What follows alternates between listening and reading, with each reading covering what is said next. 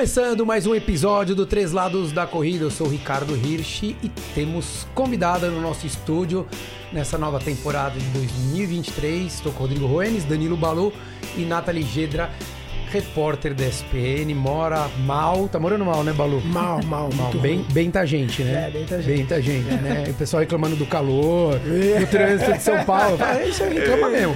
Pode reclamar, porque ela tá bem, tá bem demais, mora em Londres. Muito obrigado, Conexão Direta. Ela veio, chegou ontem em São É. Paulo. Eu falei, vem gravar com a gente. Ah, eu tô muito feliz. Eu sou ouvinte do Três Lados, então eu tô super feliz de estar aqui. Oi, mãe, consegui, tô no Três Lados. O Rodrigo Não. vai fazer o mesmo daqui a pouco. Não, na verdade, eu que tenho que agradecer, porque como jornalista, a gente sempre valoriza muito os excelentes conteúdos e vocês produzem conteúdo de muita qualidade. Então, eu sou muito fã do, do podcast e obrigado pelo convite. Obrigado, obrigado você por estar aqui com a gente. Eu lembro faz acho que uns dois anos e alguma coisa que É. eu lembro que uma vez que você mandou uma mensagem, eu falei, nossa, que legal, cara, overseas, o... três lados, né, cara, né, meu, cruzando o oceano inteiro, demais, né, né, numa repórter, pô, muito bacana. Obrigado pela audiência, obrigado por, por, por consumir, obrigado pela confiança no, no, no meu trabalho, no trabalho que a gente faz aqui.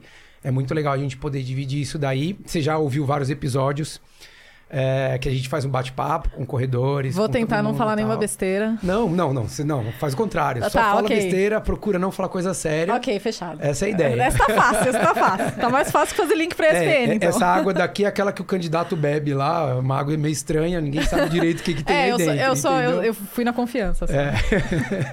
Se ela fechar o olho daqui a pouco, assim, a gente já sabe. Mas e aí, conta pra gente como chegou a corrida na sua vida, Nathalie. Ah, então, é, eu nunca fui do esporte. Eu sempre fui a pessoa que fugia de aula de educação física. É, meus amigos até hoje não desacreditam porque eu detestava esporte. Eu era uma sedentária convicta, tá? Não é só que eu não fazia exercício, eu pregava isso como um estilo de bom, vida. era bom, né? Gente, você não tá entendendo. Eu, eu não faço nada e eu não vou fazer. É, e minha irmã é personal recomendo. E recomendo, e Recomendo não recomendo. fazer. É, recomendo não fazer. Mas aí a gente vai ficando mesmo mais velha, fica um pouco consciente e tudo. Daí comecei a fazer uma coisa ou outra. Eu não gostava de academia, eu não gostava do ambiente de academia. Eu me sentia muito ridícula na academia. Eu colocava roupa de ginástica e falava, gente, eu não pertenço a esse lugar. O que, que eu tô fazendo aqui, sabe? E, e aí, um pouco antes de eu mudar pra Londres, que foi em 2016. Eu comecei a fazer treino funcional no parque, aí eu comecei a me achar em ambientes diferentes, assim, de exercício, às vezes fazia pilates e tudo. E daí, quando eu fui pra Londres, eu comecei a trabalhar com a ESPN, é, logo, e eu fazia um mestrado em tempo integral e trabalhava pra ESPN. Ou seja, não tinha horas livres pra viver, né? E eu não conhecia Londres muito bem. Eu tinha ido uma vez antes já pra olhar o meu mestrado, já pra pesquisar, mas é, eu queria ver a cidade. E daí, quando eu tinha tempo livre, eu falei, pô, eu não quero me enfiar numa academia, ficar olhando aquelas- aquelas academias subterrâneas que eles têm. É, eu quero ver um pouco da cidade. Daí eu comecei a correr. Eu corria muito pouco aqui. Às vezes eu, sei lá, subia na esteira, fazia meia horinha, anda, corre, anda, corre. E daí eu comecei a correr nos parques maravilhosos que Londres tem, né? Que não dá pra reclamar das Dá aquela paisagens. animada. Dá aquela animada, apesar do frio, dá aquela animada. E daí eu comecei a fazer, ah, eu vou fazer meia hora hoje. Aí eu fazia, eu corria um pouquinho, andava, corria, andava, corria, andava. E aí um belo dia, um amigo meu que tava fazendo mestrado comigo falou: pô, você devia se inscrever pra uma prova de 10K. Vai ter uma prova no Estádio Olímpico. Você termina na raia que o Bolt terminou. Eu falei, nossa, é isso! É isso que eu quero. Eu se consagro, é agora, É né? agora. Aí eu me inscrevi. Nunca tinha corrido 10 na minha vida. Antes, eu lembro que uma semana antes da prova, eu falei, vou tentar correr 10. Aí, tipo, corri, andei um Quem pouquinho. nunca, né? Quem É. O Balu Prova tá é domingo, né? Quinta-feira. Ah, deixa eu fazer um teste na quinta-feira pra ver se eu consigo no domingo, né? Consegui. Consegui. Pra surpresa de todos, incluindo eu. E cheguei no dia da prova e curti muito, porque era uma prova grande. Era verão. E você terminar dentro do estádio olímpico, um astral. E eu achei incrível. Gente, as pessoas estão na rua torcendo. É uma prova de 10 quilômetros em volta do Parque Olímpico.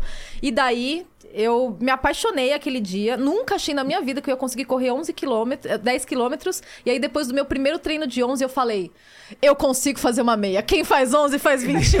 aquele Ali, né? otimismo. Ah, Ali, né? ah, aquele, aquele, aquele é, o, que é o Galvão, né? Quem faz, né? Ele que falava, né? Na São Silvestre, quem era? O Kleber Machado, sei lá, Ah, algum desses aí. Kleber é É, falava, quem faz a São Silvestre faz a maratona, né? Você fala, é, então. a cara do Kleber Machado. Deixa eu te explicar, né? E aí eu comecei a treinar com mais frequência, comecei a treinar com assessoria, e daí fiz a primeira meia. Aí fui encher o saco do Ricardo, falar: Ó, eu não, não tenho nível pra ser sua aluna, mas você pode me treinar, por favor?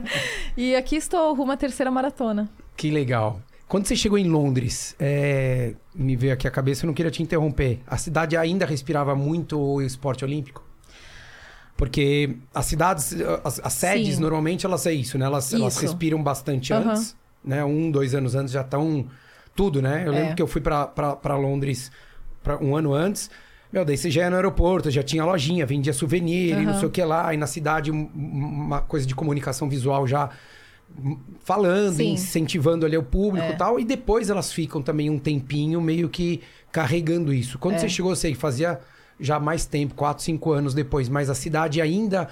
é, você sentiu aquela coisa meio do legado de, de- que a gente não viu muito aqui, É, assim? então, se- a- a- existia muito a questão da discussão do legado, porque eles eram muito críticos quanto a, a Londres ter recebido a Olimpíada. Se você fala com qualquer pessoa que estava em Londres, que morava em Londres em 2012, eles todos falam: foi a melhor época, que mês maravilhoso, todo Mas mundo abraçou queria. a Olimpíada. Ninguém queria, mas todo mundo abraçou a Olimpíada e, e eles é, re- reutilizaram né, várias das estruturas, outras eles retiraram. E daí eles fala, falavam muito, tava um debate de é, gentrificação e, e o que, que aconteceu com a área do, do Estádio Olímpico, que foi renovada, mas ao mesmo tempo eles tiveram que tirar pessoas, que foi uma coisa que aconteceu na Rio 2016, né? Eles tiveram que tirar pessoas daquela região para construir é, toda a estrutura. Então existia muito do debate, mas a Olimpíada de Londres é vista por eles como, Uma coisa como um muito sucesso, boa. que foi é, É, exatamente. esportivamente foi, até Foi, pós, né? de- foi. a gente vê que Rio, Rio 2016 eles ainda colheram muitos frutos daquele É. programa deles ali, né? É, mas, mas existe uma visão mais crítica quanto a essa coisa de, ah, vamos receber uma Olimpíada, então a gente vai produzir pessoas que vão se interessar mais pelo esporte. Existem várias pesquisas que indicam que essa relação não é direta. E, e essa foi um, uma das, um dos argumentos que eles colocaram na hora de, de fazer o pitch, né, para a Olimpíada. Não, a gente quer impulsionar é, as pessoas a serem mais ativas, a se envolverem mais com o esporte, e não é uma relação direta, né? A gente É que também, assim, cá entre nós, né? É, é uma coisa muito distante você pregar uma Olimpíada, a- a- o, o atleta olímpico, né? O atleta profissional, achar que a uma população comum, ela pode consumir mais informação Isso. do mundo esportivo. Ela pode consumir mais esportes, mas não Exato, praticar mais pode descobrir que meu filho mais novo, ele era zero adepto ao futebol, zero. Ele tem oito anos, ele não sabia nada de nada, de nada, de nada, de nada. E eu tenho uns senões com futebol, eu acho muito legal, eu adoro, mas eu acho que tem uma coisa muito pútrida de falta de profissionalismo, de... de é, tem um lado bom, mas te- tem as pessoas que são extremamente profissionais, mas tem um lado muito ruim. E a gente aqui no Brasil, a gente vê muito isso. Então a gente vê aqueles caras que to- chega todo treino bêbado, daí vai pra ergométrica, faz 20 minutos, tem que ficar fazendo bobinho ali, não treina direito, e o cara nasceu com um talento absurdo, jogou bola até os 17 anos de idade, ganhou uma, uma habilidade que já era natural e ele desenvolveu aquilo, o cara vai ganhar dinheiro e vai ser um bom jogador. Ponto. E eu acho isso triste porque eu, tenho um olhar dos outros esportes. Sim. Então, na época da rádio, por exemplo, eu fiquei extremamente bodeado do futebol, Uhum. porque eu colocava pessoas ali pra conversar comigo, cara, que viviam com dois, três mil reais, que choravam e agradeciam por Sim. ter sido convidados para participar de um programa.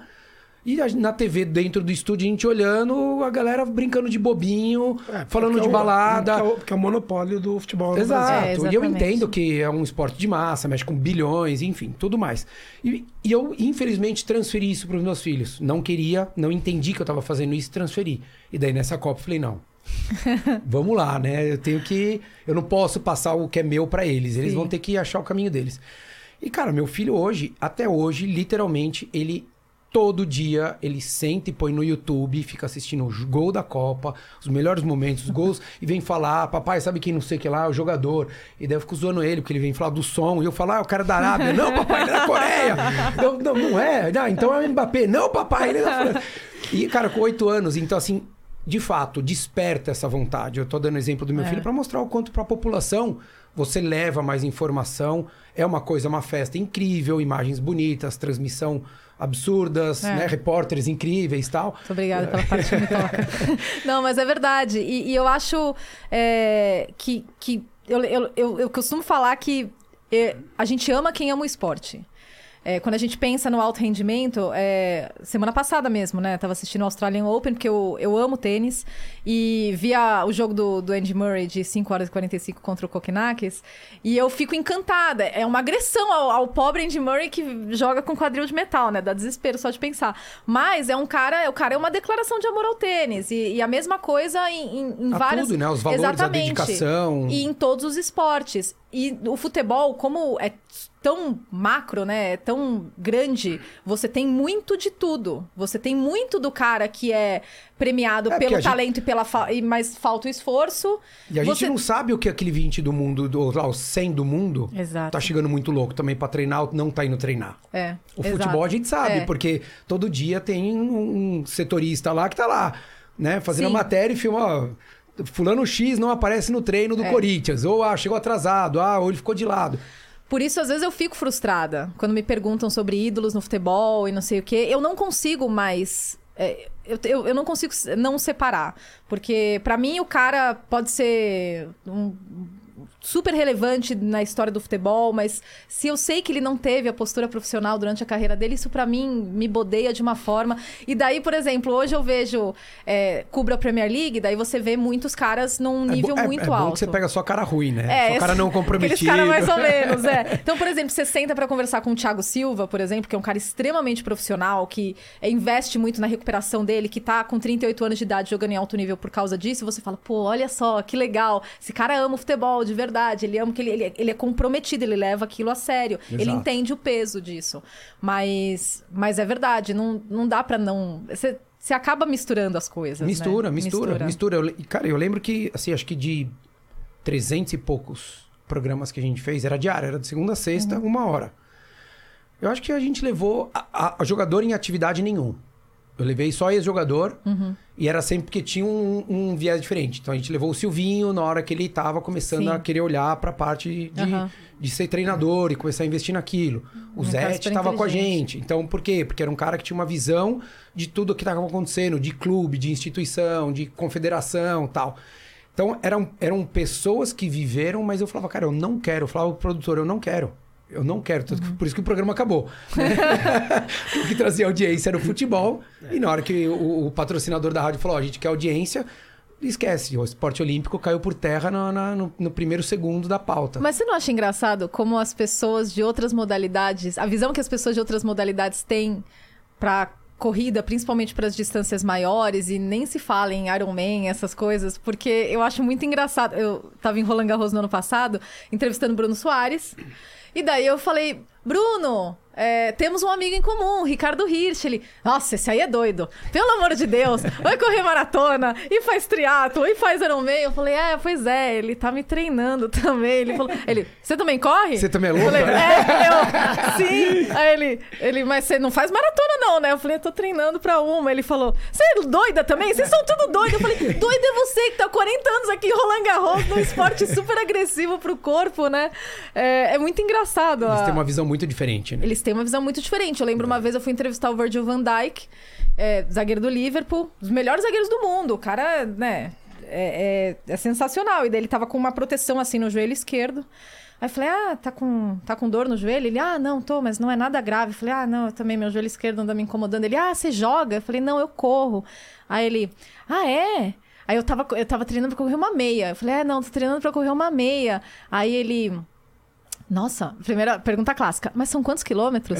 Aí eu. São 21. Ele. 21. Virou pro lado. Eu nunca correria, co- conseguiria correr 21 quilômetros. Eu falei, se você acordasse amanhã, Van Dijk, É, você já ia- correria. Você já correria. Porque um zagueiro vai correr de 8 a 9 quilômetros num Num jogo. jogo. jogo. Num jogo. Então ele acha. Não, imagina ele. Uma maratona, então, nem pensar. E eu pensando, gente, esse cara é gigante. Ele tem umas passadas enormes. Ele corre tranquilo. Não, né? e você imagina que é, é, ontem eu tive um papo com, com um amigão meu, o Fernando Portugal, que jogava rugby, foi capitão da seleção brasileira e tal. E aí a gente falava isso, o quanto falta de informação do esporte para todo mundo. Para todo mundo. Pra todo mundo. Para todo mundo. Não é assim. Do esporte corrida? Não, de esporte esporte de geral. geral. Eu acho que a corrida, que nem isso, eu, usei porque essa ilustração que a, que a Nathalie falou, assim, se a gente pensar um, um- um jogador como esse, é, que não é um cara extremamente simples de origem, é um cara que vive um- num ambiente onde ele tem muita informação, convive com muito atleta, com muita gente, com preparador físicos excelentes, ele não ter a noção, óbvio que às vezes fala na brincadeira tal, mas assim, é, não ter noção do quanto é, é, ele é capaz de fazer aquilo. E as pessoas, como o próprio Bruno. É, é, um dia eu fui assistir um, um treino de, de jogador de tênis. Eu não sei se vocês já assistiram um treino mesmo. Cara, Nossa, repetição. é assustador. É assustador.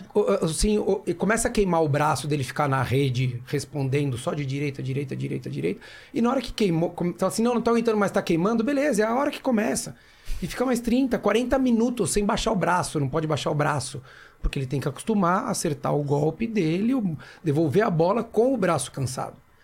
Então você fala, cara, é uma, é uma insanidade, óbvio, mas assim, eu entendo. Assim como o cara que arremessa a bola no beisebol É. né? O cara tem que ficar arremessando a bola a 200 km por hora e com, com, com o ombro. Nenhum ombro foi feito para isso. Ou um cara do, do vôlei que vai cortar e vai cair em cima do joelho 400 vezes em cima do joelho, 100 quilos, 120 quilos, e batendo numa bola 200 por hora também.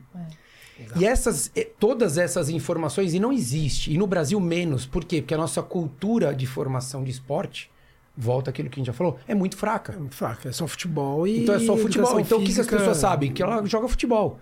Agora é que eu falo, você pega um cara que jogou futebol, um, um- homem, uma mulher, quem tem menos amostra de, de mulher nisso com a nossa idade, por exemplo. Sim. Mas que, sei lá, com 30, que seja, não é a nossa idade.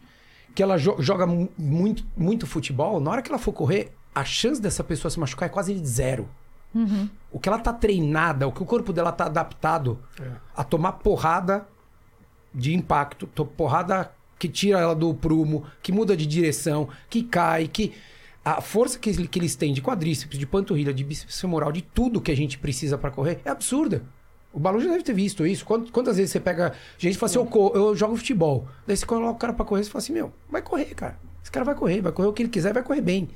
Porque ele tá muito completo. É. E eu acho que é esse tipo de informação que às vezes faz falta. E é normal daí ter essa reação de atletas, né? Que nem o Bruno. O Bruno fala, ah, pô, é louco. é, eu sou louco, né? O cara com 40 anos de idade performando, É disputando. Slam. Não, é que talvez. será que em algumas modalidades, mesmo esses é, atletas de alto rendimento, seja do tênis ou de outras modalidades, de certa forma, dentro do treinamento, a corrida talvez não faça parte daquela condição que ele tem. A gente vê, é, exemplo, no automobilismo no geral. Você pega os pilotos de Fórmula 1, a grande maioria. É, Corre ou pedala. ou corre ou pedala. É. Assim como outras modalidades, a MotoGP, alguns ciclistas, mas a gente não vê isso, por exemplo, pelo menos eu não, não tenho conhecimento de ir no tênis.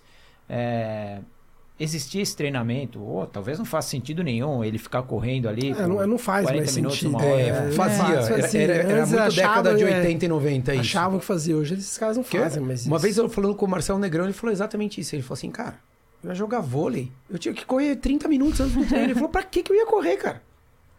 Pra que, que você ia correr? Tá você entendeu? É, eu entendo que, como informação, é importante eles saberem o que, que eles podem ser capazes de fazer ou não fazer. Né? A pessoa acaba ficando muito. meio. não é monotemática, mas ela fica com uma visão muito limitada. Né? O atleta. Por quê? Porque ele só tem que fazer aquilo. Ele nem pode fazer outra coisa. É, ele nem o, pode. o piloto, ele tem que trabalhar o cardio dele de uma forma diferente. Por quê? Porque ele não pode ficar andando de carro o tempo inteiro. Ele não vai ter um autódromo. É. Antes podia. Né? As equipes iam lá, alugavam o autódromo, o cara ficava lá uma vez por cada 20 dias, um mês, ele ficava lá 5, 6 horas andando com o carro lá. Hoje não pode mais. Então ele tem que desenvolver a capacidade cardiorrespiratória, muscular, tudo dele de uma forma diferente. Não faz sentido um cara do vôlei hoje correr. O cara do tênis, ele vai correr o quê? Ele vai correr cinco minutinhos só para acordar. Não é para condicionar. Ele vai condicionar de uma maneira mais específica. Que vale mais a pena ele ficar treinando da backhand toda hora do que ele ficar 20 minutos correndo. Porque na- ali ele não vai. Ah, tem quem faça? Tem. Mas assim, você vai falar, é, é mas- muito usual? Não, não é. Não, não faz sentido. Não faz mais sentido. Isso já meio que ficou uma coisa meio da década de 80, 90. Mesmo jogador. A gente viu, acho que. Não sei se você viu um vídeo que o Ronaldo tava falando, passou no Instagram esses dias, o fenômeno. Ele falou assim, cara, muito das minhas lesões eu devo a parte do método de treinamento físico que eu tinha. Porque eu tinha que treinar junto com o Cafu. Como é que eu ia correr junto com o Cafu?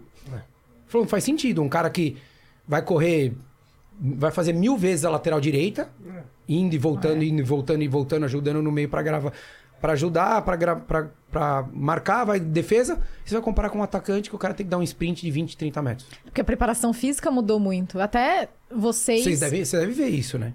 Eu, sim, vejo e vocês vivem isso, É. né? Como treinadores.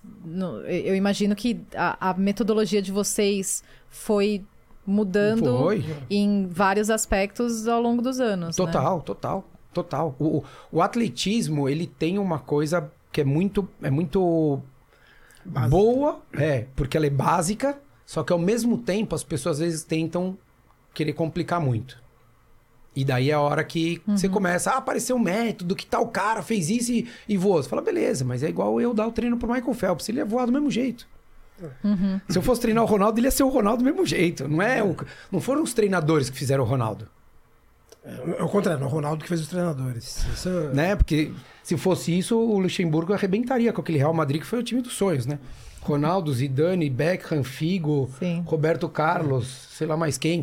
E você vê, né? Chegou um treinador que era tido como bom, com mega jogadores. Mas os caras não queriam. Estavam na bagunça pra ver quem pegava mais mulher, mais mulher mais bonita. Entendeu? Então, acontece isso. Mas vamos voltar à corrida. É, Como é que veio essa ideia da primeira maratona? Você fala assim, poxa, eu- agora acho que é a hora de eu fazer. Porque a meia a gente entende, né? Sim. É um processo que é o que você É. falou. Faz os 10, daí fiz os 11, ah, agora, agora vai, né? Mas daí quando faz a meia, ela é- a- normalmente a gente percebe que o buraco é um pouquinho mais embaixo com o aumento de, de distância nas, nas provas. É, não, eu lembro, eu fiz a primeira meia em Liverpool. E daí depois fiz mais uma meia. em- Porque a- isso é legal também, de- quando você mora na Europa, você, você consegue fazer umas. Você vai encontrando provas no, no- no entorno. é. E é legal porque você acaba também conhecendo cidades de formas diferentes, né? Você correr numa cidade é uma forma muito diferente Total. de você conhecer a cidade. E daí eu lembro de ter, terminar Barcelona e minha amiga falar, e aí? Porque todo mundo fala, todo mundo pergunta, né? Ah, e aí? Escorreu meia, vai correr a maratona? Falei, nem ferrando, não tem a menor possibilidade. Você tá louca que eu vou correr uma maratona? Aí começa. Ai, mas se eu fosse correr uma Vai maratona. passando o tempo, né? É. A sensação vai melhorando, É, exato, né? é. Ai, aí acho que eu escolheria Berlim. Ai, porque Berlim é uma cidade muito legal. Daí você vai começa pelas localizações. Ai, deve ser muito legal mesmo. Ah, não tá. E daí aquilo fica ali plantado na sua cabeça. E quando você entra no, no meio da corrida, é muito engraçado, porque daí você começa a conviver com as pessoas que correm, daí você começa a ouvir histórias, e você fala, ah, de repente não é impossível, de repente até dá. E, e eu sempre gostei muito da estrutura que a corrida te dá. É, essa... Eu tenho uma vida completamente caótica, porque eu sou jornalista, viajo bastante, não tenho horário fixo, e querendo ou não, ter o treinamento, ter uma planilha, me dá um pouco de estrutura. Eu vou. Eu vou... Controle da situação, né? Exatamente, eu vou olhar minha programação da semana, aí eu vou lá, ok, segunda-feira eu vou fazer isso, isso, ah tá, então dá pra encaixar a corrida aqui. Ah, terça-feira, ah tá, dá pra colocar o fortalecimento. Quarta, quarta eu viajo. Ah, então vou ter que acordar mais cedo pra fazer a planilha. Não, eu e gosto. Tem, tem uma coisa que deixa eu só fazer um adendo aqui. Aham. Ela é jornalista, ela viaja bastante, só que ela viaja sem equipe. Ah, é verdade. eu Então sou ela leva videorepórter. isso daqui, ela leva tripé, ela É. leva câmera, ela leva microfone, ela leva luz, ela leva tudo É. que precisasse. Ah, precisa de rebatedor, ela tem que levar. Então é um, é um rolê diferente. Porque É. que nem a gente, eu- hoje a gente tá padrão aqui, né? A gente chega, Chega tá senta montado, isso. e tá tudo montado. Mas a gente lembra o que era, né? Toda vez você chegar, você tem que montar. E dela tem que pegar, às vezes, trem. Né? Sim, Assim, e o caos dos trens, porque trem cancelado, trem que muda. É um, é um caos. Eu viajo praticamente toda semana. E quando eu tô treinando pra alguma prova, aí eu tenho que levar uma mala a mais. Porque daí eu também tenho que levar o tênis de corrida, uma troca de roupa e não sei o que. adaptar isso, tem que adaptar a, isso. escolher a época da prova boa que não pegue. Exatamente. Então tem isso também, por exemplo, eu sei que eu não consigo fazer prova em maio, porque é o mês final, é o mês que a temporada do futebol acaba. É, é, final da Premier League, final da Champions, agora tem Roland Garros também. Então, assim, eu não consigo me comprometer com nada em maio. A primeira meia que eu fiz foi em maio, porque ia ser em março, e eu tive que remarcar. Tava treinando pra meia em março, só que daí teve data FIFA e o Bra- a seleção foi jogar na Europa. E aí ia ser bem no Muda final tudo. de semana que eu- Aí mudou tudo. Eu tava treinando há dois meses e meio. Eu falei, ok, não vou, mas vou remarcar pra maio. Aí era uma prova logo em Liverpool, logo depois da, do fim da temporada. E aí eu cheguei destruída. Eu tava super cansada, porque além de você trabalhar muito e muitas horas, tem o esforço físico de você ficar pra cima e pra baixo, carregando equipamento, sobe, desce. Pra quem não imagina isso, imagina quando a gente viaja, né? E a gente anda o dia inteiro, no final do dia a gente chega com a Isso, perna perna. destruída, Sim. moída. Então é a mesma coisa que ela faz e às vezes É. até um. Não tô valorizando, mas às vezes é um pouco pior porque tem que carregar mais peso. Sim, não, é verdade. Então- É, Várias vezes, quando está. É, Grand Slam, por exemplo, os jogos começam às 11 e terminam, sabe Deus quando, né? Então. Se pegar um jogo desse do Murray, É, exatamente. Acaba às quatro da Acabou manhã. às quatro da manhã. Então, é, eu olhava pro meu relógio e falava, nossa, eu fiz minha meta de passos e eu nem corri hoje, sabe? Porque, porque isso é normal. Eu realmente, muitos dias eu faço a meta de passos do, do relógio sem, Sem a corrida. sem a corrida, porque eu realmente ando muito e, e- e tem essa parte física. E daí, voltando pra, pra questão da maratona, começou a amadurecer a ideia. Eu falei, vou colocar o meu nome pra Berlim. Vai que, né, que eu seja sorteada. E daí fui fui sorteada. É, só que daí eu tive que mudar, porque eu não podia correr Berlim. E daí eu falei, não, não vou correr Berlim, mas já tô treinando. Vou correr Londres. Porque era uma semana depois. que e daí foi na- no ano da pandemia. Ali, É, que né? foi exatamente, que foi ali, por isso que Londres estava em outubro, né? E aí é, transferi para Londres, achei uma instituição de caridade para eu fazer o, o fundraising, né? Para levantar dinheiro para eles. E, e, e fui. E meio que, assim, eu, é que eu abracei o processo e falei, pô, é isso que eu tava precisando também. Naquele momento da minha vida, um monte de coisa acontecendo e a corrida, querendo ou não, com uma, com uma vida tão caótica, a corrida meio que vira sua constante, né? É, por isso que eu gosto dessa função meio de estrutura, de se organizar, de ter um tempo pra você. Porque eu, eu amo trabalhar, eu amo meu trabalho, eu sou workaholic, eu sei, mas a corrida me obriga a, ó, vamos Calma. cuidar. É, Você pode continuar fazendo aquilo, mas não deixa de olhar pra você. Exatamente. Vamos cuidar um pouco de você? Faz isso, se, se organiza aqui, porque senão eu só vou, vou, vou, vou, vou. E até às vezes no meio do- dessas coberturas grandes. Ah, não, então eu vou acordar às seis da manhã para conseguir correr um pouco, fazer, sei lá, 45 minutos, depois voltar e ir pro. e tá em Roland Garros ou tá em Wimbledon às 11 da manhã, que é quando começam os jogos.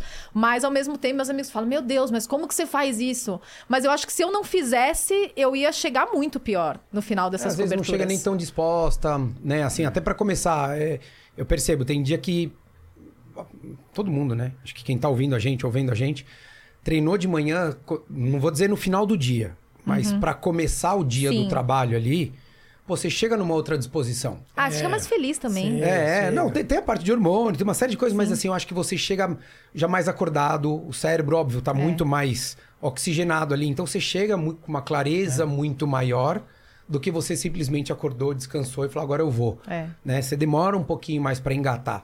Quanto tempo, quanto tempo normalmente você demora ali assim, esse, esse trâmite todo? Ah, vou fazer. Porque a gente tá falando de cobertura de jogos, mas Aham. tem cobertura de, de matéria, tem uma série de Sim, coisas que você acaba fazendo. eventos, aham. Para você montar essa estrutura. Ah, cheguei, põe o tripé, vai ter que fazer algum.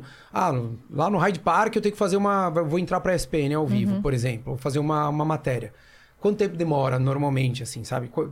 Saí de casa com material, cheguei, montei, achei a luz, achei o plano, tananã, pensei, escrevi É. o que gente tem que falar. pra- Quanto tempo normalmente isso demora? Nossa, então. Porque as pessoas pensam muito naquilo, né? Nossa, mas ela entrou um minuto falando direto de lá. Você fala, então, É. mas demorou uma hora e meia. É, exatamente. Não, olha, eu. Pra eu fazer uma entrada ao vivo, eu chego pelo menos meia hora antes do que eu vou entrar. Mas nisso eu já, já estudei em casa, então já preparei o que eu tinha pra fazer. Aí você tem que calcular o deslocamento com a chance de dar ruim. Porque se você tá carregando tudo, você não tem como correr. Então, se. se, Não, se... e a chance da ruim, ela sempre existe. Exatamente. Então eu sempre saio um pouco antes, ou muito antes, já calculando a, a possibilidade de, sei Tem lá. algum tempério ali no É, caminho. exatamente, de acontecer alguma coisa.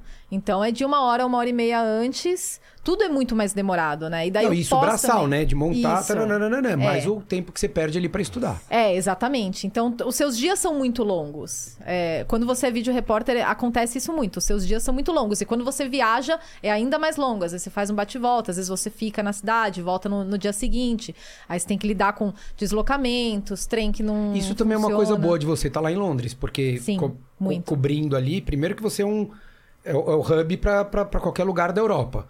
Sim. Isso na hora que você vai cobrir, às vezes, muitas vezes o campeonato inglês também é tudo muito perto. É. Não tem nada muito longe. A né? viagem mais longa que a gente faz é Newcastle, que são três horas de trem. Mas é assim, são pouquíssimas vezes na temporada. Manchester, que é a viagem que eu mais faço, são duas vezes. São duas horas. E eu faço quase toda semana, eu vou pra Manchester. Mas quando dá tudo certo e o trem não te ferra. mas também tem outras vantagens. Por exemplo, se acaba. é, se você tá treinando e você tá trabalhando, você acaba correndo em vários lugares diferentes. Então. Não, muito legal. Isso é muito legal. Eu lembro a primeira vez, quando eu fui correr Londres, meu o treino de 32 calhou que de última hora a a ESPN pediu pra eu ir pra Paris pra fazer o PSG.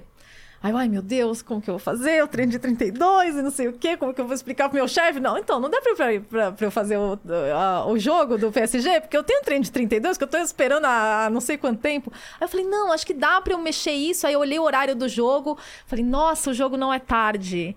Aí dá pra eu fazer, eu falei, ah, eu vou falar com a minha amiga que mora em Paris, então eu vou ficar na casa dela pra ir ficar um dia mais em Paris, fazer o treino de 32 lá. No fim, foi super legal. Eu Fiz o treino mais longo do ciclo em Paris. Delícia. E mó astral, exatamente. Foi muito legal. Mas tem essa. Você tem que estar sempre se, se ajustando, se Ajustando. adaptando. Porque se você não tem rotina, trabalho das 9 às 6. Mas eu acho que daí a prova também entra um pouco nisso, né, Nathalie? De Uhum. você é, saber que pra você chegar lá, você vai ter que. Porque senão, assim, ah, nem ela, ela cobriu a Copa, né? Agora. E tudo bem, Sim. foi uma, uma, uma época que ela falou: esquece, não dava pra pensar em ter alguma prova como objetivo ali na frente. É. Mas, pô, você também teve a oportunidade de poder estar num lugar incrível, fez alguns treininhos Sim. ali assim. É. Eu acho que a- quando você tem uma prova, ela te exige um pouquinho mais, mas ela Total. também te faz, pô, você aproveitar algumas coisas que você não teria essa oportunidade. É verdade. Eu não me obrigaria a Aí levar correr. um tênis de corrida pra Paris e. Então, é, mas esse, acho- esse que é o ponto, né? De ah, começar o dia se sentindo bem e tal. Acho que a, no caso a corrida aqui, né? Faz você fazer um esforço extra, mas também te deixa mais disposto, te dá oportunidade E Balu, correr em lugares e o, diferentes. e o que a gente fala, mais. né? A corrida, ela é muito fácil. Por isso que ela Sim. também Uhum. cresce cada vez mais o número de adeptos. Porque se ela jogasse tênis, ela É. ia pra Paris, ela não ia jogar tênis. É. é. Se ela jogasse basquete, ela não ia. Se ela nadasse, dá, é, Pode achar- é, ser. mas Sim. você tem que Mas achar ela falou, uma pô, tem que chamar uma piscina. ou uma academia, vai pagar. O, o correr, ela ficou É. lá mais um dia na casa de uma amiga, ou se podia ser até às vezes no mesmo dia. Sim. né? Tem, um, tem um aluno que não treina mais com a gente, nem sei se está correndo. Ele era presidente do, do, do Portal Terra. Ele, uma vez que ele foi para Londres, ele, meu, chegou lá, no dia que ele chegou, ele falou: ah, tem uma reunião só às 5 da tarde. Ele chegou e falou: ah, cheguei no hotel, não podia fazer o check-in. Beleza, ele falou, foi lá, se trocou, foi fazer o treino dele, correu um treino de 32. Porque ele ia fazer uma maratona. É. Então, assim, pô, se você vai pedalar, se você vai nadar, se vai jogar futebol, jogar tênis, São Você- logísticas muito piores. muito mais É. complexas. A corrida, ela permite muito isso. Eu acho que a única que, que pode chegar perto disso é a academia. É. Sim. Mas mesmo assim, daí você ainda precisa de um espaço físico. A corrida você corre estando em Istambul, em Paris, em Carapicuíba, em São Paulo, Na em Santos, pior em das qualquer lugar. hipóteses, se você é uma pessoa desorientada como eu, você vai se perder. mas. mas... A, a dica é cartão do hotel, É. é, do endereço, leva com você, entendeu? Nossa, campeã mundial de se Você se perder. perde muito Mas correndo? muito, nossa senhora. Che- Chega a hora que eu falo, mas como eu cheguei aqui? Por que você é assim, Nathalie? Meu Deus do céu. aí, olha, aí, eh, Paris, por exemplo, que é uma cidade que eu acabei correndo bastante, porque eu fui fazer jogos PSG lá, Roland Garros e tudo. E eu olhava e falava, mas é a terceira vez que você se perde no mesmo lugar, Nathalie? Você caiu aqui de novo, sério? Mas, né, aí para, olha o Google Maps, aí toma bronca o treinador, porque era o treino era sem parar, e daí você... Ai, não, eu que tive que parar pra olhar o Google Maps e me orientar. O que, que você prefere? Que eu pare e abra o Google Maps ou corra 5 km a mais? Pare e olha o Google Maps. Melhor. E pare numa cidade diferente, né? É, exatamente. Não, mas tem muitas vantagens. É, essa falta de rotina tem, tem essas vantagens também. É, é cansativo, é demandativo, porque às vezes você chega cansada numa prova, ou você chega cansada num treino importante sem sem tá, sem ser necessariamente ligado à corrida, né? Porque você passou, Exato. sei lá. É, não porque a rotina é tempo. essa, né? É, a Exato. A rotina- rotina, a rotina do amador, né? É, É a rotina do in- amador. Infelizmente tem que aceitar e às vezes é isso É. que, que, que você vai ter, né? Ou é isso ou não tem. E às Então- vezes, eu não sei se, se outros corredores também são assim. Você tá numa semana em que, pô, é, eu cobri jogos importantes, eu fiz coisas difíceis. E aí, quando chega na corrida, eu falo, ah. Eu não vou me. Não vou aquele, aquela extra mile, sabe? Eu não vou me, me forçar até o fim, porque, pô, eu me forcei tanto durante a semana, durante tudo. Só que são coisas diferentes, né? Esse, esse é um exercício que eu tenho que aprender a fazer. É tipo, ok, o esforço que você coloca na corrida é diferente do esforço que você coloca no teu trabalho, na sua vida. Porque às vezes você pensa, ah, mas a corrida, a corrida é um prazer pra mim, é uma alegria. E tem que ser sempre, né? Mas aí às vezes você tem É, quer dizer, você chega. A pessoa chega cansada, né? Até chega bem E cansada treinada, fisicamente e, e mentalmente. Que eu acho que mentalmente, o pior é. é o mentalmente. Porque, de fato, É. a hora que todo mundo vai ter um momento que vai apertar, seja uma prova de 10K ou uma maratona, vai ter um momento em que a cabeça vai ter que falar assim: não, mantém, É, consegue, Se a cabeça vai tá e tal. cansada, ela não consegue te empurrar ali no, no finalzinho. É do jogo. Do Sim, jogo. e, e eu ainda como uma pessoa que não não era do esporte, ainda tenho um pouco, eu falo muito com o Ricardo disso, porque eu tenho muito síndrome de impostora na corrida. Eu ainda tenho momentos que eu falo, mas o que eu tô fazendo aqui, Nathalie? Pelo amor de Deus, que foi inventar de correr maratona? Você não fazia nem educação física, e agora você tá aí, 42 quilômetros o quê? É, e, e, e, poxa, em outros aspectos da vida, eu sou obrigada Você não tem a opção.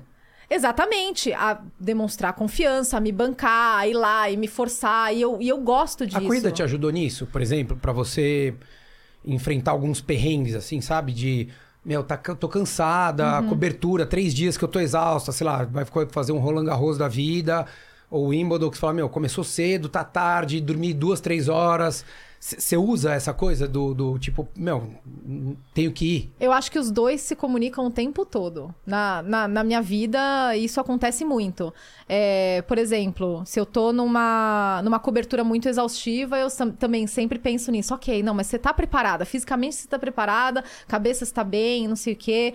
E, e, e no meu trabalho, eu lido com várias situações de pressão, como todo mundo lida no- nos, nos seus respectivos empregos, mas assim, pela exposição, pelo nível de, de pessoas do esporte que eu, que eu acabo entrevistando, são entrevistas que são muito evidentes. Graças a Deus eu tenho a oportunidade de entrevistar, assim, os melhores treinadores do mundo, os melhores jogadores do mundo. E eu gosto, eu gosto do desafio.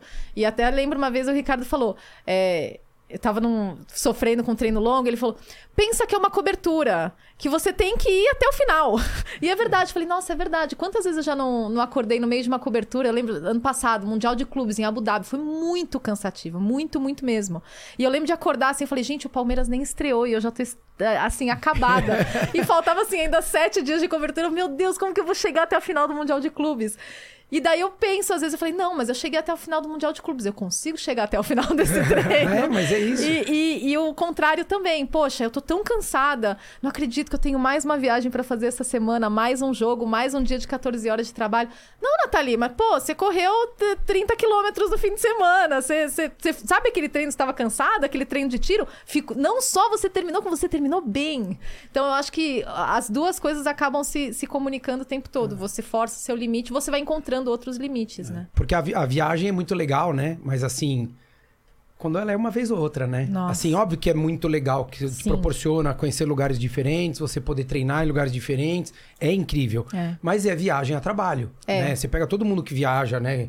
Ah, puta, toda hora, cada semana tá num lugar. É legal quando tem 22 anos de idade, que você tá Sim. começando, tanana. chega uma hora que você não aguenta mais viajar, você já não sabe mais que cidade você tá direito. Né? É, é uma coisa que, que, que demanda. É. Porque, pô, faz mala, desfaz mala. Você ainda tem a mala de equipamento, né? Sim. Tem que ter um backup de quase tudo. Sim. Não dá pra ter um cabo que liga, né? Você tem que ter uns três cabos que Sim. ligam, porque tem, quem tem dois tem um, né? Então, quem, tem, quem tem três tem um e meio. É, exato. Não, é verdade. A questão da, da falta de rotina pesa muito. Mas, ao mesmo tempo, trabalhar com, com esporte de alto rendimento também te ajuda a. A, sei lá, pegar umas coisinhas que você fala, pô, isso, isso é, é legal. Fortalece muito. Exatamente, Pra quem muito. gosta de esporte é fantástico. Né? Não, e você aprende Fantástico. muito, Você Balu. aprende muito. É o que eu acho que eu já falei aqui quando eu tive a oportunidade na rádio. Cara, cada dia conversando com um atleta diferente. É. Então, assim, as pessoas pagam sei lá quantos mil, quantas dezenas de mil para um atleta dar uma palestra, para um Gustavo Borges dar uma Aham. palestra. E ele foi três, três, quatro vezes no meu programa. E ele falava Sim. do que eu queria. Que é o que você faz, né? Na sua entrevista. É. Óbvio, você não vai perguntar da vida pessoal dele, mas você pode perguntar do que você quiser.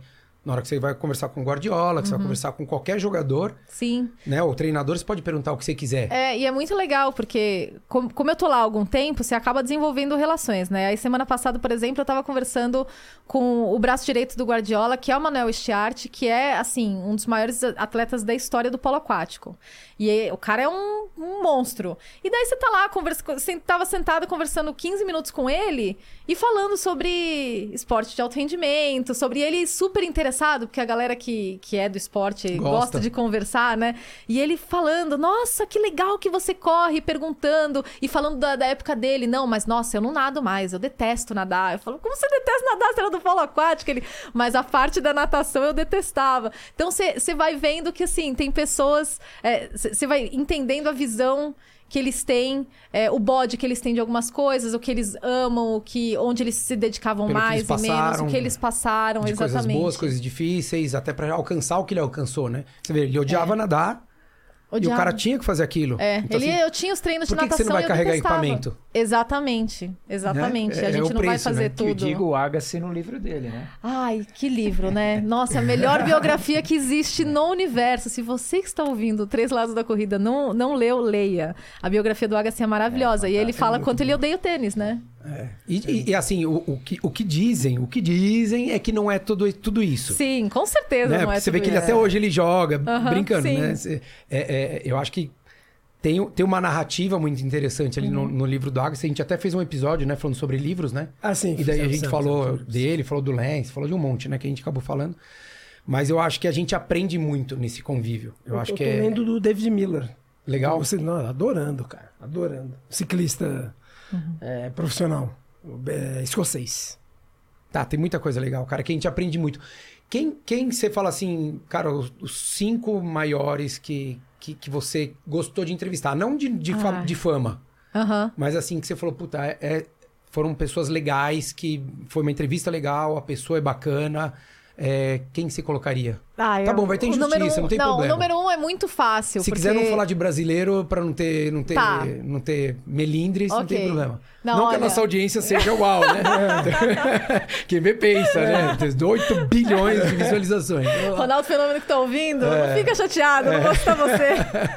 É, não, o número um é muito fácil, porque eu amo ele. Ele é o maior. é, Ele é meu esportista preferido, que é o Federer. Porque o Federer, além de ser. Além de representar tudo que ele representa pro, pro esporte, pro tênis, e ele entender a importância dele, e ele ser o melhor embaixador que o tênis poderia ter, porque ele entende a importância dele social, a importância dele como esportista, a importância dele como figura pública. Ele é uma pessoa incrível. Ele chega. Tem gente que tem uma áurea diferente, né?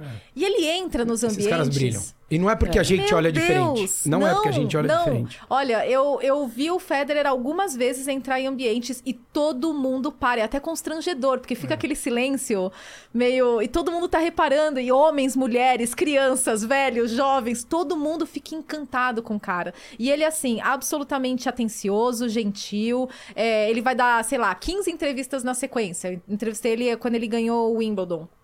E ele falou com é, jornalistas do mundo inteiro. E é claro que tinham perguntas repetidas. Ele acabou de ganhar o Wimbledon, não sei o quê. Ele inventava uma resposta diferente para todo mundo. Ele fazia uma brincadeirinha. Ele perguntava de, você- de onde você era. Ele fala- fazia uma referência ao seu país. Ele, ele é sensacional. E eu, eu fico babando Que toda educação, vez. né? Ai, nossa. Porque educação não é por favor e obrigado, né? Não. É tudo, né? Se preocupar com isso, né?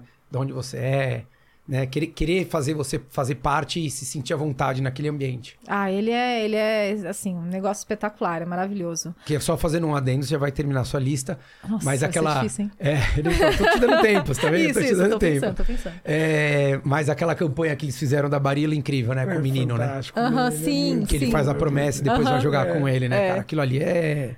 Ele Absurdo, é né? maravilhoso. É ele é demais. maravilhoso. Vai lá, número dois. Ai, eu. Ah, eu vou colocar. Ou o- seguintes, vai. É, eu Seguintes. vou, eu vou colocar o Guardiola, porque são anos entrevistando ele. Ele é um cara que. é, Ele é um cara muito único, sabe? Ele é muito.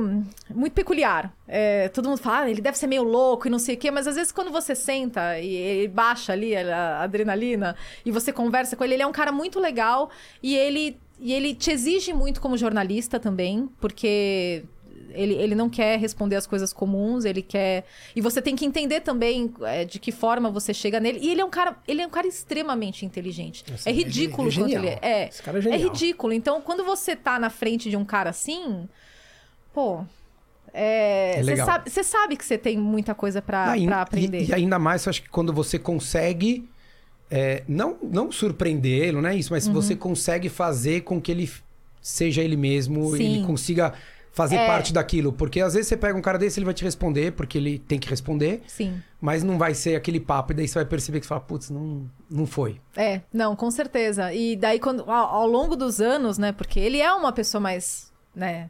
Ele é o Guardiola, ele vai ser mais reservado, ele vai ser mais. Mas aí você vai desenvolvendo a relação, ele confia mais em você, ele sabe que tipo de pessoa você é. Aí ele já começa a te chamar pelo nome, ele te agradece, ele já pergunta como você tá. Então você vai desenvolvendo uma relação de confiança. E eu gosto muito de entrevistá-lo. Apesar de às vezes ele estar mal-humorado, é, eu gosto muito de entrevistá-lo. Todo É, mundo tem seus momentos. Não, Eu fala le- que treinador deve ser um estresse. Deve ser um. Imagina um A gente, não, estresse. a gente não do- faz, a gente não consegue imaginar. Nossa. Mesmo quem é ela que convive perto, Premier, não, cara, é não, dá pra imaginar não o dá. que é. estresse. Não dá. Se ele assim. dá com mais de 30 jogadores.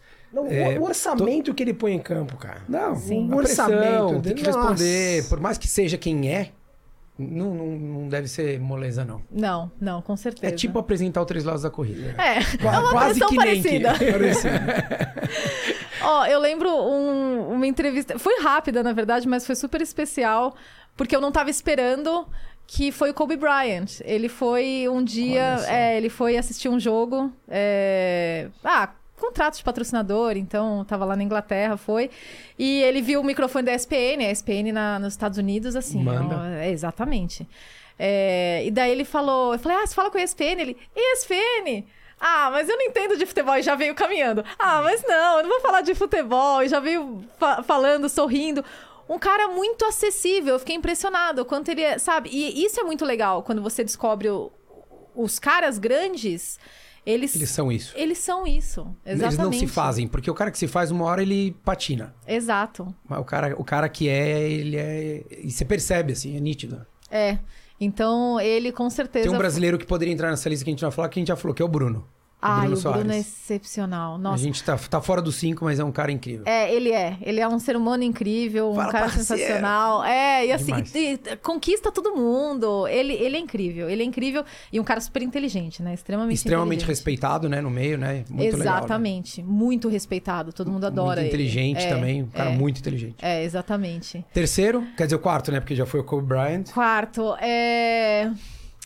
Nossa, eu queria, eu queria. Eu vou pensar numa mulher, porque eu quero colocar uma mulher nessa lista. Porque, infelizmente, eu, eu entrevisto muito mais homens do que mulheres. Mas é que né? o, o, o esporte É, o e esporte. a audiência pede. Não me levem a mal, pelo amor de Deus, eu não tô concordando com isso, tá? É. olhando pra câmera. É, é a triste verdade. É, a triste verdade é isso. Por por mais que fala, tá bom, tem, a- tem uma Serena? Tem. Mas a Serena não é o Federer. Não é por mal. Não, não, Sim. não é porque é homem. É porque o Federer, de fato, ele é maior do que todo mundo. Uhum. Né? Então é difícil. Tem no futebol. Tem a Marta. A Marta é incrível? É incrível. Mas quanto isso repercute, É. o quanto ela é acessível? Ela é muito mais acessível do que você falar com o Cristiano Ronaldo. É. Né? Infelizmente, a, a, a, realidade é essa, né? Uhum, é, Eles são muito mais blindados, esses, esses- essas personalidades, né? Sim, não, com certeza. É... Ah, eu, vou... eu, eu fiz uma entrevista uma vez com o Mourinho que repercutiu muito, mas é porque o Mourinho falou o que todo jornalista quer ouvir quando você faz uma entrevista, que é. Olha, ninguém nunca me perguntou isso. Eu falei, nossa, é isso, vamos! Yes! Yes! E a entrevista foi super boa, foi uma entrevista difícil, é, porque ele não é a pessoa mais fácil do mundo, né? Não tinha uma relação. Porque Guardiola, a gente cria uma, uma boa relação, né? Com o Mourinho, não. O Mourinho era sempre. Mas ele aprende a te respeitar. E se ele não te respeita, ele não olha na tua cara, né? Ele não gosta, ele deixa muito claro. Então, o Mourinho sentar e conseguir te dar uma entrevista boa sobre assuntos sérios que não seja: Oi, Mourinho, você é maravilhoso. Vamos falar do quanto você é maravilhoso? É, foi. foi foi legal. Foi, foi, foi um momento assim. Desafiador e saiu uma coisa bacana. Foi, foi muito desafiador, muito desafiador. Ai, a quinta, gente. Nossa. Aí eu. A gente, a gente pode seguir, daqui a pouco você lembra. Exatamente. Pode ser? Tá, pode Tem, ser. tem alguma modalidade Eu, eu não sei se você é novo aqui, mas É. tenta falar mais perto do microfone. Tem alguma modalidade esportiva que você ainda tem interesse em cobrir, que que não cobriu o. não cobriu, não tem, não é familiarizada com, com a modalidade? Aham. É... Boa pergunta. Olha, é porque a gente faz. é, Eu fiz muitas matérias e não cobri tantos eventos de outras modalidades. Então, eu fiz matérias de outras modalidades esportivas. Mas, por exemplo, eu nunca fiz um, um Mundial de Atletismo, que eu adoraria fazer. Não, eu fiz, eu fiz dois dias de Mundial de Atletismo, mas não conta, né? Porque tem que cobrir o evento Ah, inteiro. sim. É, eu não fiz Mundial de Natação, por exemplo. Mas eu acho que. Que teoricamente são os esportes que mais traz audiência na Olimpíada. Exatamente. Então, por exemplo, você cobrir natação ou atletismo numa Olimpíada, nossa, deve ser um negócio absurdo. Assustador, né? Deve ser assustador. E no Brasil também o judô. É, porque o judô também repercute muito. E eu gosto muito de, de cobrir outras modalidades, porque eu acho que. Se você me perguntar o que eu mais gosto do jornalismo é aprender coisas novas. O jornalismo te dá essa oportunidade de aprender coisas novas com pessoas diferentes o tempo todo. Eu acho isso muito legal. Então, por exemplo, eu nunca cobri golfe. Se você me pergunta sobre golfe, eu não sei absolutamente nada. Eu acho um porre, inclusive.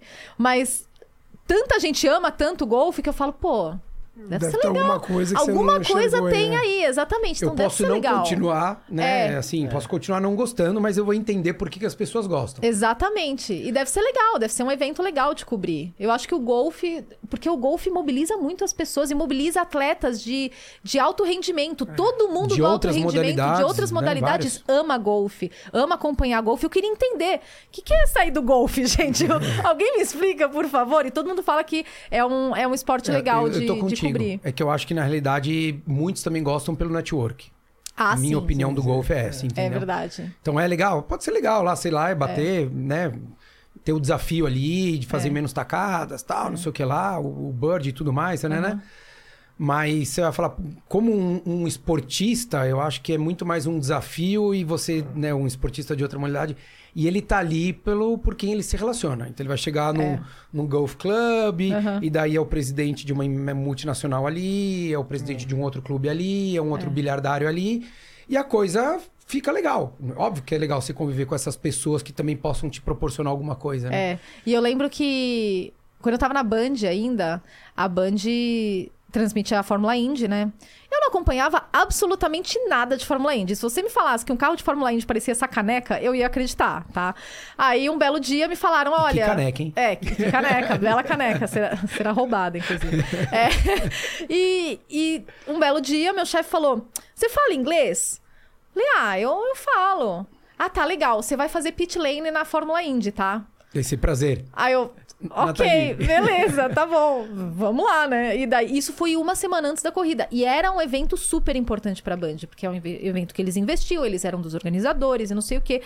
Eu passei a semana, primeiro, sabendo o nome dos pilotos, o nome das, das, das equipes, modalidade, é, as regras. Eu sentei com amigos meus, sentei com comentaristas falei, ó, vamos criar um glossário aqui, porque eu vou ter que falar com os mecânicos, eu preciso entender como eu falo embreagem em inglês, sabe? Como, como, eu, como, como você faz isso. Isso é muito legal, sabe? E daí, no fim das contas, eu amei. Eu fiz Indy mais três anos, porque eu me apaixonei e, e deu super certo. Aprendi pra caramba. É muito legal você ter a oportunidade de fazer outras modalidades.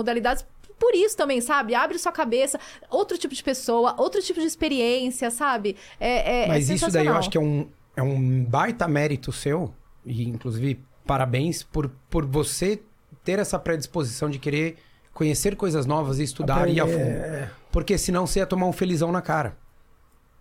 É. Você entendeu? Não, É, sim. não, porque falta, não é, não é crítica pessoal, é que quando você, eu sei porque assim, paralelo, e não é que eu sou bom, não é nada disso, mas Uhum. na rádio todo dia eu estudava umas duas, três horas pro dia seguinte de quem eu- com quem eu ia conversar. É. E da pessoa, da modalidade. Como é que eu ia falar de esgrima? Aham, é. Você entendeu? A 99% da população mundial não sabe como se Sim. dividem as categorias. É. Entendeu? Não vai saber que não é, uma- não é espada. Mas é legal Entendeu? demais, não é? É, então, é muito Eu legal. acho que é Muito legal pra legal. quem gosta, né? É, então, que é o que você falou. Pra quem Ah, gosta de é esporte, isso é incrível. quem gosta. É. Né? Você entender que o rugby, que você tem o, o normal e você tem o sevens, e você, pô, você entender isso tudo, você entender todas as diferenças, É, porque sim. daí vem aquele, aquele repórter, ah, poxa, mas qual a grande diferença além da proteção do, do futebol americano pro rugby? Daí o cara que joga rugby fala, putz, você tá. É. falando sério que você tá me Sim. fazendo essa pergunta, né? Depende muito do, do É tipo a que maratona pessoa da São tem. Silvestre, entendeu? Que a gente brinca. A gente brinca, Eu mas o paralelo é piada. isso, né? O paralelo pros outros a esportes pessoa é que esse. não gosta, ela não vai se dar o trabalho de saber que maratona e São Silvestre são coisas distintas. Então é, tem que gostar. Tem que gostar, tem que gostar, acho que muito da, da profissão e muito do esporte. Pode É. Entendeu? Então, assim, tem gente que cai no esporte e fala, ah, mas eu gosto. Ah, o que, que você gosta? Não, eu gosto de futebol. Tá bom, você gosta É. de futebol. Legal, ótimo. Mas, assim, se você não for al- algum repórter ou um apresentador que só fale de futebol, daí vai ser uma pessoa que ou ela vai ter que ser extremamente dedicada e vai fazer aquilo a contragosto, ou, ela, ou ela vai ser muito superficial, né? Porque ela não vai ter informação, porque... E, aí- e aí irrita quem assiste, né? É, porque Nossa, fica muito, muito fraco, né? Mas aí eu também acho que é desrespeito com o atleta. Muito. É muito sim. desrespeitoso. E com, que, e Total. com quem tá assistindo também, né? É, exatamente. Porque por mais que você vá até a pessoa, muitas vezes você tá num evento e tal, a pessoa tá ali. Uhum. Mas mesmo que, né, assim, esquece que um dia marcou e ele foi lá gravar com você num estúdio ou em algum lugar diferente. Pensa que ele já tá lá. Cara, pô, mas você tá aqui tomando meu tempo. Eu É. tô falando com 10, outras 10, 10 repórteres aqui, e você vem fazer essa perguntinha, que eu tô chateado porque a gente perdeu. Porra, não, você quer, que- né, assim, ah, pô, mas que que o pênalti que você errou? Pô, errei. Acontece, né? Se, eu- se o goleiro tivesse pulado pro outro lado, eu ia ter batido igualzinho e vocês iam falar que eu bati bem, né? Então eu acho que essa, essa coisa da dedicação volta, a- traz a, a coisa da corrida, né? Então assim, você quer se dedicar, então você vai conseguir seguir as dificuldades que você tem com a vida que você tem, mas daí você vê que você faz isso no seu trabalho. Então você tem Sim. um, um desafio daquela semana seguinte de cobrir um evento ou de ter que mudar a sua rotina de vida porque você foi escalada para ir para um evento X num outro país ou numa outra cidade, você vai conseguir fazer. Mas isso é porque é você. E daí somado ao amor, à paixão que você tem pelo esporte, pô, você tá tá, tá, num- tá na profissão e num, num canal correto, né? Mas sabe o que é engraçado? É, às vezes eu tô entrevistando quem for, qual- qual- qualquer tipo de atleta, e às vezes ele fala uma frase e eu penso. Nossa, isso se aplica à corrida, hein?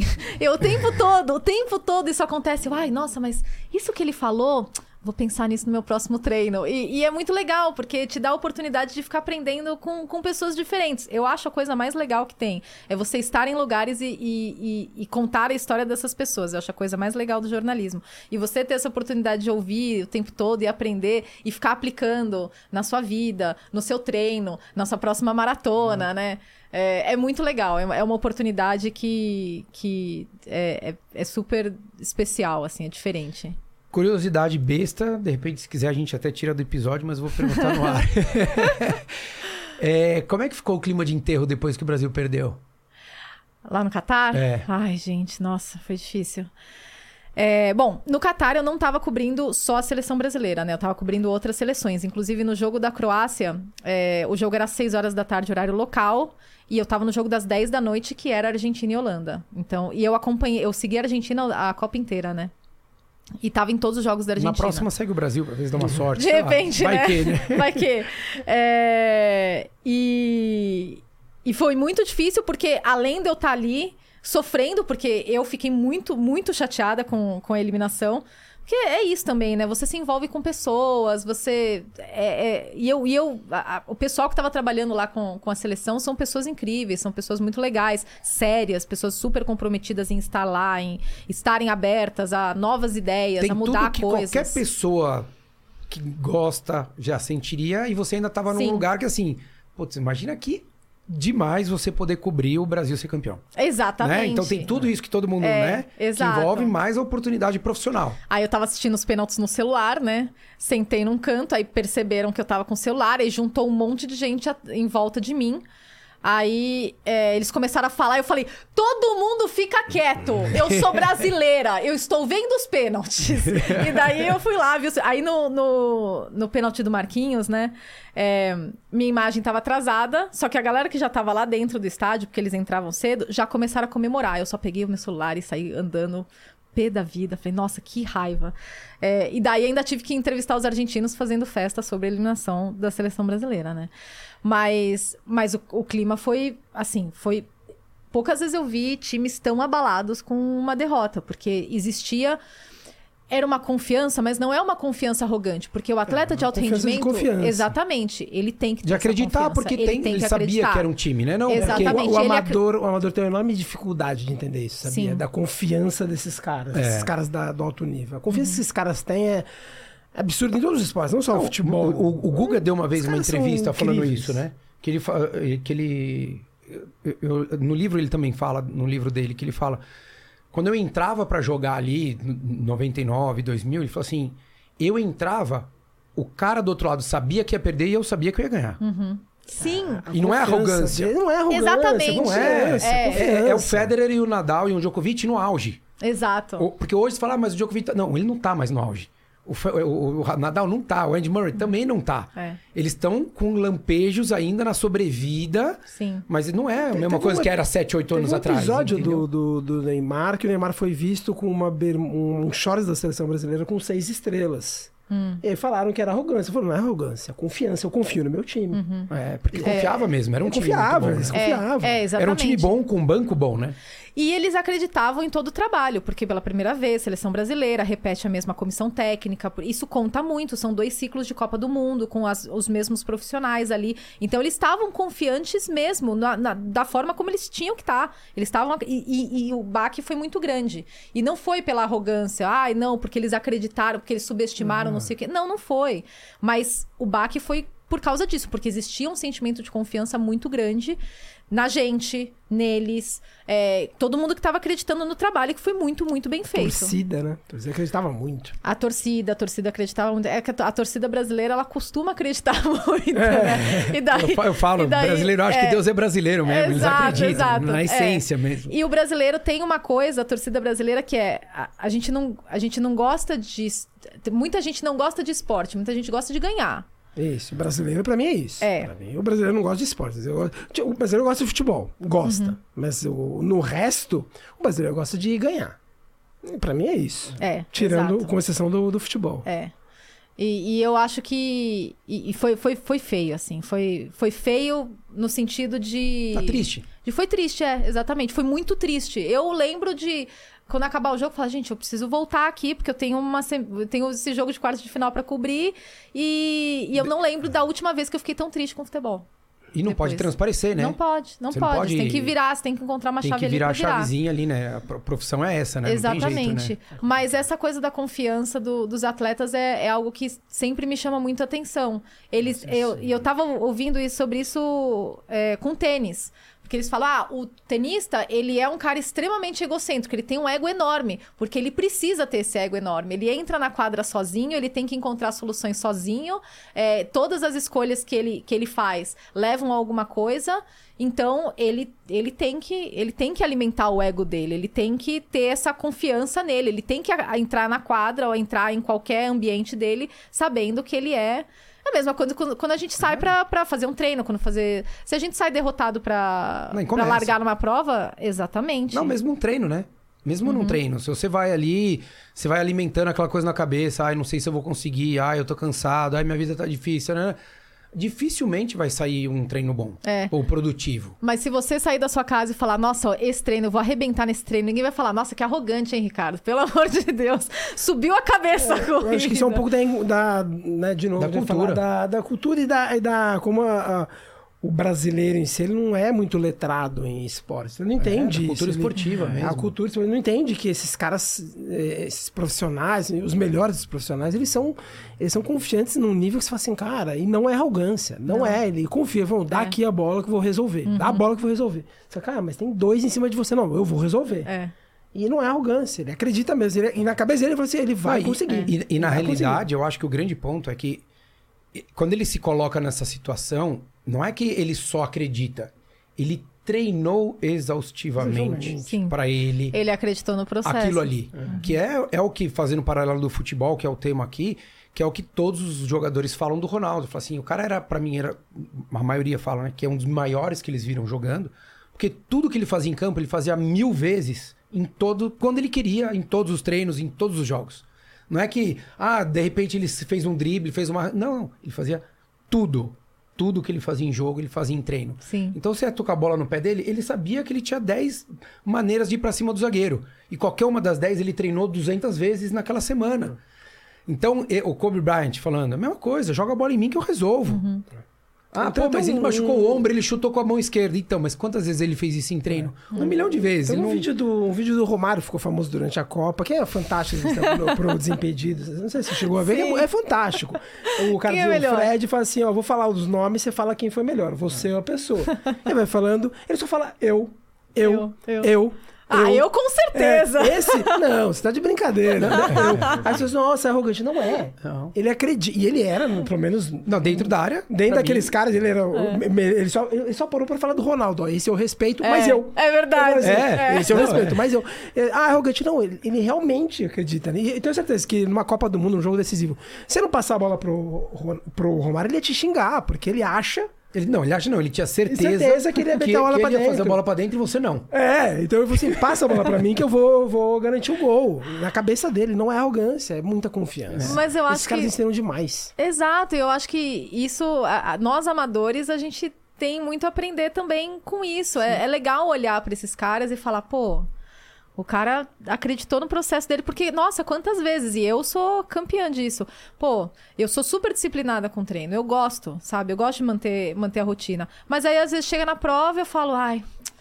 Não vai dar. Primeiro ruim que deu, eu, ai, não. É, não, mas acho não que essa é uma das, diferen- uma das diferenças entre o amador e, os caras que chegam lá é a confiança. Ó, vai dar, vai dar, vai dar. É. O, o amador, ele fica nessa, ai, será que dá? Será que dá? Será que dá? O cara, não, vai dar, vai Aham. dar, vai dar e fica tranquilo que vai dar. É uma das coisas que diferenciam. Eu a lembro- cabeça funciona muito, né? Eu lembro, antes de correr Berlim, eu tava conversando com um amigo meu que é inglês e ama tênis também, é muito fã do Andy Murray. E ele falou: é, se em algum momento você ficar, você se sentir mal, você pensa naquelas cinco palavras. O que o Andy Murray faria? e eu falei, é verdade. Aí às vezes até lembrava, eu até dava risada pensando nisso. É verdade, o Andy Murray, o Andy Murray bateria no peito essa aqui, viu? É engraçado. Mas são, são exemplos de que, de que acho que a gente. É, que é o que você falou, acho que tudo que a gente vê desses caras dá pra gente trazer muito pra nossa realidade, não só pra corrida. Pra vida mesmo, pro dia a dia. Sim. Né? Então, pô, a, a quantidade de vezes que um Andy Murray se, se reinventou. O cara, meu, Highlander, cara. Highlander, de. Ele não tem mais 25 anos, não é que ele colocou um quadril de titânio lá com 25 anos de idade e tá meninão, entendeu? O cara tá É. com quase 40 anos. E você fala, pô, e, e jogando em alto nível, jogo de 5 horas. Então, acho que são coisas que a gente tem que olhar e falar, pô, a gente gravou, falou isso, né, no episódio anterior que a gente gravou aqui, né, Bolo, falando da idade. Então, assim, poxa, não é que a idade é um problema, é o problema que vai acabar com a sua chance de alguma coisa. Mas acho que você aprende com tudo que você passou e com aquela idade você tem que entender que você tem outros caminhos e que dá pra fazer. É esse, esse, esse é o. Acho que esse que é o caminho, assim. E a gente aprende muito nessas entrevistas que você falou. Quem é a quinta pessoa? Ai, meu Deus. Ah, eu vou, eu vou, vou colocar como homenagem, eu vou colocar o Pelé. Porque toda vez que eu entrevistei o Pelé, era e, e eu olhava os jornalistas em volta, era muito engraçado, porque todos, todo mundo se olhava e falava: Nossa, você também tá nervoso? É, eu também, nossa, mas. E ele é um cara que fazia todo mundo se sentir à vontade. Ele era um cara super. é, Ele tinha aura, ele tinha aquela coisa, aquele brilho, assim, aquela presença. é, Mas ele brincava, ele, ele era um cara relaxado, ele não era aquela presença super séria, sisuda, como era o Maradona, por exemplo, né? Que era super difícil de, de entrevistar. Mas o, o Pelé, ele era relaxado, mas ele tinha uma coisa que você sabia que você tava ali com ele e todo mundo ficava nervoso, assim, sabe? E é um nervosismo bom. É, essa coisa. É, é quando você faz alguma coisa muito difícil. Isso, isso, isso é muito legal. Você tem que estar um pouco nervoso. É, isso eu já ouvi de vários atletas também. É, você- porque você respeita o que você está fazendo, né? E, e, e aquilo te mantém Num grau de atenção, né? Exatamente. Focado. Naquele, é, focado, com mais concentrado, num grau de tensão bom. Até toda vez que eu entro ao vivo, e uma das, um dos primeiros conselhos que eu, que eu recebi quando eu virei repórter foi: olha, você vai, você vai ter sempre um pouquinho de nervoso pra entrar ao vivo. O dia que você não tiver, você ou morreu, ou você tem que procurar outra coisa pra fazer. E, e Não, eu e a acho. chance de dar ruim é gigantesca. Exatamente. Você não vai estar atento a tudo que tá acontecendo. E eu acho que é, é aquela, é aquele friozinho na barriga quando você vai largar. É aquele frio. Quando você acorda e você sabe que você tem um treino importante, você fala, ai, tomara, que- tomara Quando eu que dê falo certo. 3, 2, 1 começando aqui. É, exato. É, é legal isso. E, e quando você vai entrevistar grandes personalidades, eu acho isso legal também. Eu, eu sempre vou ficar nervosa. É, e, eu, e eu tô, entre aspas, acostumada, mas porque eu, é bem entre aspas, porque eu nunca vou me acostumar. É, mas é um, é um grau de tensão que produtivo, é uma tensão produtiva, né? É que daí tem uma, uma linha tênue entre a tensão produtiva e a tensão que te, que te reprime, que tira é, aquela que, que te potencializa e aquela que, que, Que bloqueia, né? que te bloqueia, que te diminui, exatamente. Então, quando você vai entrevistar um cara como Pelé, você tem que estar nervoso. Quando você vai entrevistar o Guardiola, você tem que estar nervoso. Porque você tem que saber que você tem que perguntar direito, você tem que, você tem que calcular suas palavras. Quando você vai fazer. Quando você vai correr uma maratona, você tem que estar nervoso. Pô, é uma distância, tem que respeitar a distância, sabe? Você tem que respeitar tudo, toda a sua Você preparação. pode ter confiança de que você vai fazer, que você Exato. vai fazer bem, mas você tem que colocar o pezinho no chão e falar, beleza, né? Vamos lá, respira que vai dar certo. É, eu tava até ouvindo um, um- o Berretini, um, um dos tenistas, é, falando sobre isso. Ele falou: Eu entrei na quadra muito feliz. Eu tinha. Eu, eu precisava estar um pouco mais nervoso. Daí chegou no segundo set ele, não, eu consegui entrar naquele, naquele nervosismo que, que é produtivo pra mim. E eu, eu, acho isso, é, eu acho isso muito legal. Mas é, é algo muito. É, difícil de difícil. controlar, né? É difícil. Mas tem que estar ali. É difícil. Até por isso que a gente ouve muitas vezes. Começou a existir no futebol a concentração, né? Você pega um, um jogador de tênis, ele, ele se isola ali muito. No o próprio Guga fala no livro dele que ele sempre Sim. ficava no mesmo hotelzinho, simples, que ele ficava em Paris, que era para ele não se distrair. Então era para ele alimentar aquilo ali. E a gente, como amador, a gente tem isso. Eu tenho. Dia anterior de prova, passou o almoço, eu tô no quarto. Não me interessa. Pode ser ah, uma meia maratona. Eu não tô indo pra ganhar, mas eu quero me concentrar, eu quero pensar no que eu tenho que fazer Pra eu entrar, não é isso vai fazer eu fazer uma prova melhor ou não, mas pra eu entrar no clima do que eu vou ter que fazer ali no dia seguinte. Sim. E é difícil, né, você muitas vezes se- blindar disso, porque todo mundo tem problema, tem, né, tem família, tem pai, É. tem mãe, uns casados, outros não, com filho, tem conta pra pagar, tem uma sé- o, o amador já tem isso. O profissional tem. Muitas vezes ele tá mais alheio ou meio blindado disso, mas ele também é um ser humano que vai ter isso, né? Eu, eu tenho até uma história famosa um, do cara que eu respeito, mas já, já gostei mais, que é o Cristiano Ronaldo. E uma véspera de final de Champions e os brasileiros estavam lá, eles, na época do Real Madrid, e o Marcelo tava lá com, com os brasileiros e tudo, daí eles estavam conversando, e daí o Ronaldo chega, nossa, tô nervoso, não sei o quê. Aí o Ronaldo sai e o Marcelo fala: Ferrou, gente, o Cristiano Ronaldo tá nervoso. mas, mas, mas, na verdade era uma coisa boa. Se o Cristiano Ronaldo tá nervoso, você não vai ficar nervoso? Pô, é claro que você vai ficar nervoso. Você tem que ficar nervoso, sabe? Engraçado. Nathalie, muito obrigado. Ela trouxe um chocolate aqui É. o, pro Rodrigo. Esse daqui pro Rodrigo. Ela quis agradar o Rodrigo e esqueceu do Balu. Esse é o almoço do Rodrigo. Mas o Balu, sabe o que ela trouxe pro Balu? O jejum. Tá aí, cara. É verdade. Ah, Isso aí é justo, é justo brinde pra ele. Eu vou trabalhar no- em algo melhor do que o jejum da próxima vez. Sua camiseta do Três Lados da Eva, Corrida. obrigada. Em mãos, vai poder usar lá em Londres, Com desfilar. Não vou certeza. entender o que tá escrito, mas tá tudo bem. Zero problema. Ó, o Rodrigo já vai, já vai colocar. Óbvio, pra ver se é de verdade. Então, agora que você tá comendo, fala um pouquinho mais aí, Rô, pra mim. É uma delícia.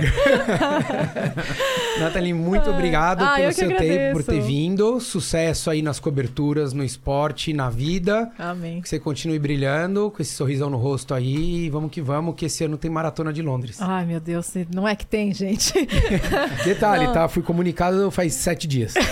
Em abril, né? É, tranquilo. Não tava nos planos, meio que apareceu, aí não, não consegui. Ah, tô aqui. Aqui sem fazer nada, treinar pra maratona, É, né? não, mas vamos, que Vamos lá, vamos. vamos que Sucesso, vamos. tudo de bom pra você. Que seja um 2023 com muito trabalho, muito trabalho legal, muito treino, Sim. muita prova, muita coisa boa. Gente, obrigada. É, espero ter contribuído com um grãozinho de areia no, nesse podcast que eu gosto tanto. E parabéns pelo trabalho de vocês mesmo. Valeu. Valeu, Obrigado. obrigado. É isso aí, turma. Espero que vocês tenham gostado. Nathalie Gedra, ela que é corredora, nas horas vagas ela trabalha na SPN. é isso. é isso. Valeu, tchau, tchau.